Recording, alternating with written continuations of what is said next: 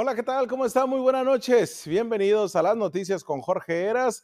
Pues empezamos en esta emisión de viernes, cerrando semana con usted desde su hogar, desde su sala, desde su cocina, desde cualquier lugar en que usted nos esté viendo, escuchando, pero sobre todo analizando cada una de las eh, noticias, de los reportajes, de los comentarios, del análisis. Pues bueno, Así es como nosotros cerramos semana, sonrientes, pero sobre todo, pues con toda la información que hemos hecho todos los profesionistas de la comunicación que laboran en Televisa California. Así que programón que tenemos el día de hoy para cerrar semana y por supuesto iniciamos con la editorial. Y es que por fin salió humo negro, por fin habemos dirigente nacional de Morena y se encamina el encuadre el rompecabezas en cada entidad de las 19 donde habrá elecciones la próximo año 2021 y que para Baja California inician en diciembre el proceso electoral. Y es así como muchos ya se saborean ser gobernadores o gobernadora o al menos candidatos. También aquellos que buscan la alcaldía, también aquellos que buscan una diputación, aquellos que buscan la reelección. Las fichas se van a empezar a acomodar a partir de hoy y es que el día de hoy, el Instituto Nacional Electoral de México ha anunciado este viernes que Mario Delgado, sí, el diputado federal, el ex senador perredista, ha ganado la encuesta para elegir al nuevo líder nacional de Morena, el partido del presidente Andrés Manuel López Obrador, el partido en el poder, la fuerza política que sigue siendo movimiento y que no logra instituirse como partido político realmente. Y es que Mario Delgado el día de hoy levanta los brazos y se pues pone como el gran ganador de esta encuesta entre simpatizantes y este, militantes de Morena, que al final nos costó nada más y nada menos que 16 millones de pesos a los mexicanos. ¿Por qué no se pudieron poner de acuerdo? Mario Delgado, que el día de ayer eh, notificaba que el día de anteayer, perdón, se notificaba que le dio COVID, y pues resguardado en su casa en cuarentena, se tuvo que abrazar a sí mismo porque está en aislamiento. Eso sí, pues tuvo las llamadas, yo creo que las menos posible por sus cuestiones de salud, aunque no está grave, se encuentra en su casa y que al final, pues así tuvo que festejar un largo camino de dos años, porque la campaña interna de Morena desde hace dos años se vivió con todo principalmente marcada por el cruce de acusaciones entre quienes aspiraban a dirigir este movimiento, que le digo no logra instituirse como partido. Primero, entre Jacob y todo el mundo, eh, fue el tiro. Después, entre Jacob Polemski y Ramírez Cuellar. Después, el hoy dirigente provisional de Morena, Ramírez Cuellar, entre todo el mundo y su mamá. Incluso hasta Ramírez Cuellar se dio el lujo de tomar o hacer diferencias con el propio presidente cuando él solo tendría que haber estado cuatro meses, pero se extendió por el tiempo de la pandemia y porque los morenos nunca se pudieron poner de acuerdo. Después, Gibran Ramírez Reyes, este joven que buscó, politólogo, doctor, que buscó ser dirigente, pues empezó a dar tiros con Porfirio Muñoz Ledo, el legendario Porfirio Muñoz Ledo a sus más de 80 años de edad, pues todavía queriendo dirigir a un partido político más.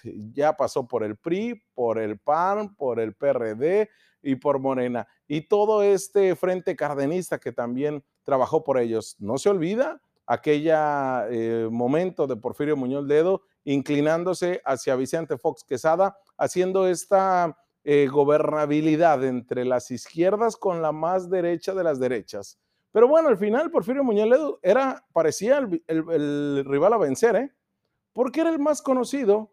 Porque fue el que abrazó la política de Ramírez Cuellar y también del ala más conservadora dentro del morenismo y porque pues se pudo incrustar. ¿eh? No así Gibran Ramírez Reyes, no así Jacob, quien trae una deuda de alrededor de 4 millones de pesos que no ha notificado cuando fue dirigente del partido. Y Mario Delgado supo mover sus fichas. Hay que recordar que como secretaria general en su fórmula puso a una de las morenistas radicales y de las morenistas más, eh, Dona, Dona, quien eh, la tuvimos en la entrevista aquí, y quien ella pues fue dentro con Pedro Miguel, con el Fisgón, de estos pues más rudos ¿eh? en cuanto a la crítica interna al partido, pues logró recoger eso.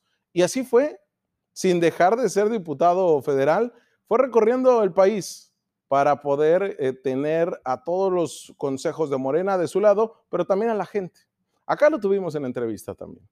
Pues bueno, el último tiro fue entre Mario y Porfirio. Fue el último tiro de estos dos años de ataques por todos lados. Y eso, ni siquiera eso, el conflicto interno de Morena lo supo aprovechar la oposición. Se la pusieron de pechito, como se dice coloquialmente, y no la supieron aprovechar. Cuando entre ellos estaban haciendo trizas y sacándose trapitos al sol, el PAN, el PRI, el PRD y todos los demás, pues como que ni veían bien lo que estaba pasando. Pero este tiro entre las izquierdas es algo que por décadas es un común denominador de la izquierda mexicana. ¿eh? Pues la izquierda mexicana tiene como enemigo a la misma izquierda, a sí misma. Por eso nunca ha llegado al poder la verdadera izquierda en México. Me disculparán los morenistas, incluso aquellos los más preparados, los politólogos, aquellos ideólogos incluso que hay en ese movimiento, pero Morena no es un partido de izquierda. Morena presenta dos características muy puntuales. Sí, sustenta una ideología de izquierda, principalmente en sus estatutos, pero en el proceso electoral de 2018 actuó como una atrapa todo, ¿no? Recogió a priistas, panistas, a todo el que se dejara, ¿eh? y sobre todo el Partido Encuentro Social, un partido ligada a la derecha más conservadora. Incurrió con esto en un desdibujamiento ideológico, pero sobre todo fue pragmático, algo que en su momento la izquierda lo veía como un enemigo. Bien dice Ángelo Panavianco, los partidos son grupos que persiguen la obtención de ciertos fines. La ideología de cada partido es el mejor indicador de sus fines. Por eso nada más póngase a analizar si Morena es de izquierda. Se debe de explicar tanto la relación de los partidos con la ideología como las causas de eso que les comento, cómo se fueron desdibujando y qué hizo que los llegara a ese pragmatismo principalmente impulsado por el presidente Andrés Manuel López Obrador. Ya luego analizaremos ese eje especial entre derecha e izquierda, la representación ideológica, este, los partidos políticos, cómo se mueven en otra editorial. Pero bueno, ¿por qué es tan importante la elección para la dirigencia de Morena? En este proceso fueron realizadas 4.729 entrevistas efectivas, las cuales fueron empleadas por tres empresas, Parametría, Covarrubias y Asociados, así como Demotecnia 2.0. Las encuestas se hicieron entre simpatizantes y militantes de Morena del 16 al 22 de octubre. Y ya le digo, ¿quién ganó? Mario Delgado. El día de hoy el INE señala que ganó con 58.6% de votos, a diferencia de su contrincante Porfirio Muñoz Ledo, quien apenas alcanzó el 41.4%. Contundente, sí. Se esperaba en ese empate técnico a ver quién rasgaba más del 1% que se estableció como diferencia que tenían que llegar.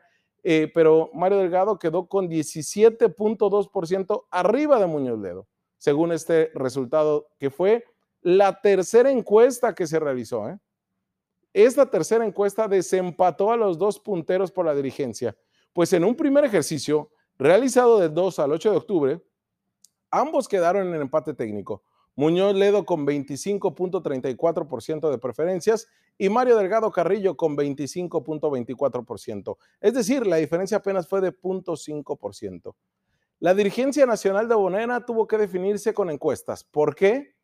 Porque, y, y hechas por el INE, porque el Tribunal Electoral del Poder Judicial de la Federación, al cual recurrieron reiteradamente varios aspirantes de ellos, porque no había un padrón de militantes confiable de los morenos. Apenas tienen 4 millones de todo este espectro. Hay que recordar que Morena gana con 30 millones, pero eso son simpatizantes del presidente, no de Morena.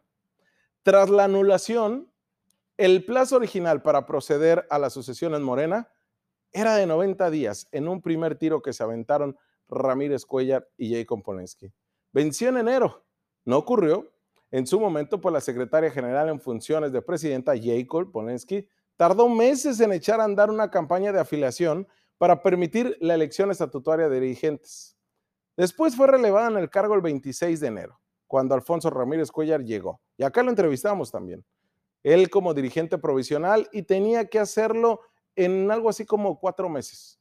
40 días tenía para organizar, pero también la pandemia, también las broncas internas y todo hizo que no se concretara este cambio.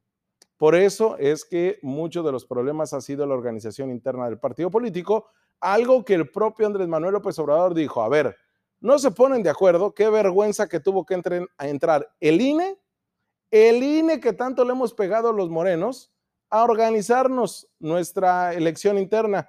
Pero no crea que esto se hace con dinero de los morenos, ¿eh? Esto se hace con dinero y recurso público de usted y mío, de los cuales se había proyectado un gasto de 20 millones de pesos. Se terminaron gastando 16 millones, pero se gastaron 16 millones de pesos porque los morenos no se pudieron poner de acuerdo en su elección. En la primera encuesta que se realizó, la primerita, Porfirio Muñoz Ledo encabezó el ejercicio con un 41.7%. Mario Delgado apenas alcanzó 27.1%. Sin embargo, en ese panorama que se tenía, se explicó por parte de las encuestadoras que el primer proceso fue diferente porque solamente se hacía la pregunta si conocían al candidato, pero no su preferencia para dirigir Morena. En la segunda encuesta fue cuando ya se estableció eso y quedaron en empate técnico. En esta tercera gana Mario Delgado. Tensiones por todos lados hubo para dirigir al, partido en el poder. Pero dentro de los próximos cuatro días posteriores a esta encuesta, se pueden presentar inconformidades, así lo dijeron consejeros del INE. Tras conocer los resultados, Mario Delgado ha asegurado que pedirá a Muñoz Ledo que forme parte del Consejo de la Dirección Nacional para trabajar, dijo, de la mano por el bien de México. Así lo recoge el diario El Universal. Por su parte, Muñoz Ledo en su cuenta de Twitter dijo que rechaza el resultado, ya que según él, la decisión reside en la militancia, no en la encuesta. Dijo textualmente, no nos han ganado de manera alguna. En nosotros, toda la militancia reside la decisión final. Yo los invito a que se expresen que rechacen la compra de la política por el dinero. Así lo dijo contundente el propio este, Porfirio Muñoz Ledo. Miren, pese a este desdibujamiento ideológico, Morena es un partido que le juega a ser de izquierda, porque su prioridad consiste en resolver una cuestión social. Y la política social así la ha jugado. Sin embargo, también como partido gobernante, y no solo como partido de oposición, Morena requiere una definición ideológica más precisa y congruente, que no sea parte de las posiciones progresistas y populares, y además que no sea tan pragmático como lo fue en 2018. Ese es el gran reto de Mario Delgado, que en su gira fue muy timurato, fue muy tibio, en las posiciones que, dijo sobre matrimonios igualitarios, sobre la agenda pública política de Morena. Fue muy tibio, no se atrevió. Incluso hizo las paces con todo mundo y se hizo amigo de todos. Y eso al final veremos. Hay que recordar algo y con esto cierro. ¿Qué pasará en Baja California? Porque muchos ya se sienten gobernador o gobernadora, pero la realidad es que Mario Delgado ya se abre un nuevo camino, un nuevo ajedrez para ver a quién pone y sobre todo qué cambios hay en los consejos electorales, en los consejos, perdón, internos de Morena, porque en Baja California está el bonillismo contra Ismael Burgueño, lo que representaba Rafael Figueroa. Hay dos bandos. ¿Por cuál se irá Mario Delgado? Tiene que elegir uno. El bonillismo, el propio Jaime Bonilla Valdés y toda la parte oficial se lanzaron contra Mario Delgado porque vieron en él que iba a ganar la encuesta. Y él precisamente sabemos que hay un corazón que le late políticamente hablando hacia la capital del estado, hacia Mexicali. Muchos dan a Marina del Pilar ya como la candidata a gobernador, pero todavía no se define nada. Esto no quiere decir que lleve avance o no. Sí tiene la preferencia, sin embargo, quien va a definir al final va a ser todo un consejo político.